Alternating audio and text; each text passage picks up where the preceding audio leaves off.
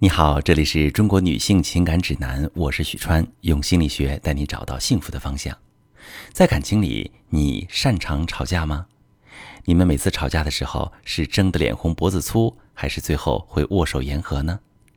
在我的咨询室里，我见过这么一个来访者，每次发生争吵，哪怕不是自己的错，她都会先道歉和好，老公从来不低头。后来吵架次数越来越多，她也不想再哄男人了。于是两个人吵得越来越激烈。最近一次，两个人因为儿童床又意见不合，男人坚持要传统的形式，而女人认为榻榻米更适合孩子。吵着吵着，男人感觉自己争不过，就开始数落女人，说他以前都是装的，原来脾气这么暴躁，简直是个泼妇。女人也不甘示弱，说当初你对我死缠烂打，我真是瞎了眼才选了你。男人觉得他损害了自己的尊严，更加生气了。不骂回去，自己就不是男人。于是他开始数落起女人的前男友，还挖苦女人的身高长相，甚至说女人的家境根本配不上他。女人气炸了，长时间积累的怨怒瞬间爆发，一下子把男人的全家都骂了个遍。吵到最后，两个人都忘了是为什么而争执了，只剩下恶意满满的人身攻击，结果就是两败俱伤，多年感情被消磨。幸福的婚姻都被吵没了。为什么互相深爱的两个人吵架的时候会把彼此看成魔鬼呢？其实是因为两个人吵着吵着都忘记了最开始吵架的原因，心里只想着只有我是对的，我是好人，他是坏人，我一定要吵赢。于是就会开始指责对方，以对方的坏来证明自己的好。任何人都受不了自己被攻击，于是。就会产生对抗情绪，用更激烈的语言去打击对方。于是两个人在互相的反驳和指责中越吵越激烈。最熟悉、最懂你的人，往往也会伤你最深。对很多人来说，吵架的结果总是两败俱伤、不欢而散。但事实上，也有不少人感情反而越吵越好。这是为什么呢？因为他们懂得这两招。第一招，立足感情。弱化矛盾。我们先来看两组对话。第一组啊，女士说：“你这么久才回信息，干嘛去了？”男士说：“我刚刚在开会，你怎么老是无理取闹？”啊，我们再看第二组对话。女士说：“你这么久才回信息，我担心你不爱我了。”男士说：“别担心，宝贝，我爱你。”第二组比第一组多了情感表达，担心你不爱我了，那对方就会把注意力放在你的情感上。不会对你的抱怨产生反感，觉得是你不理解他。在爱意绵绵的对话中，不仅不会起争执，还能增进彼此的感情。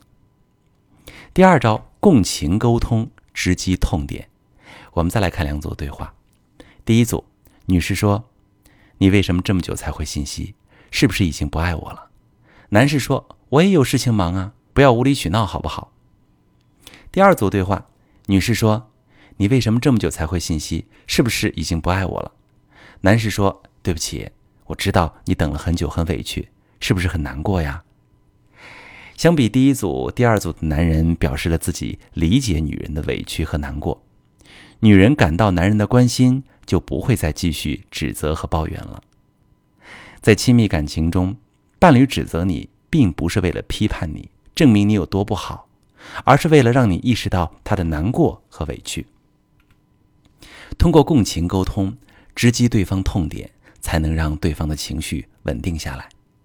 等到对方平静下来，你再解释事情原委也不迟。聪明人都懂得先照顾好情绪，再去处理事情。在感情中，不可避免会意见不合或者发生争吵。有的夫妻没说两句话就开始人身攻击，你一言我一语，把对方说的里外不是人。结果问题没解决，还吵出感情裂痕。有的夫妻一发生矛盾就开始翻旧账，把过去的事情一股脑都倾倒出来，不仅不能让对方愧疚认错，还会将原有的情谊消磨殆尽。还有的人一吵架就表现出消极认怂的态度，既不辩解也不讨论问题，结果更加惹怒了对方。不会吵架的人往往会把小问题变成大问题。即便赢了吵架，也输了感情，结果总是两败俱伤，双方之间的隔阂越来越深，最后导致感情破裂。当女人有所不满的时候，如果男人指责她脾气差，就会让女人觉得自己的感受被忽视、不被理解，就会做出反击。男人听了之后就会更加愤怒，觉得受到打击，自尊心受伤害，便会觉得女人太不可理喻，甚至觉得她很恶劣。如果两个人争执不休，男人就会对这段感情感到反感和压抑，就会想要逃脱。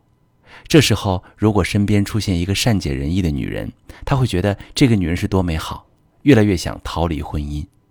如果夫妻之间没有及时修复争吵导致的感情裂痕，两个人就会越走越散，男人会很容易投向那个女人的怀抱，寻找慰藉，最终导致感情破裂。其实，只要掌握正确的技巧，小吵小闹是感情的催化剂。而不会发展成苦大仇深，加速感情的破裂。如果你正在遭遇感情难题、婚姻危机，可以把你的情况发私信，详细跟我说说，我来教你怎么解决。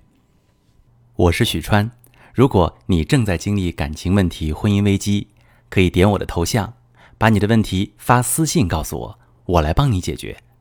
如果你的朋友有感情问题、婚姻危机，把我的节目发给他，我们一起帮助他。